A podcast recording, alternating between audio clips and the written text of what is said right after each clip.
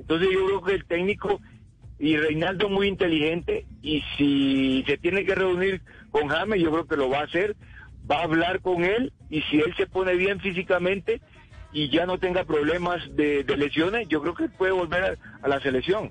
Sí, yo, yo también creo que eso va a pasar, eh, Wellington. Obviamente James tiene que demostrar humildad, pero le quiero preguntar, hoy, con el nivel de James, ¿usted cree que es eh, indispensable para el plantel, para la selección, o podemos ir a Qatar sin James? A ver, yo creo que James es importante para la selección, pero él se tiene que poner bien físicamente y se tiene que recuperar de su lesión. Lesionado no puede ir a la selección y eh, dando un 10%, un 20%, no puede ir a la selección. Él tiene que ser consciente también y tiene que entender que tiene que poner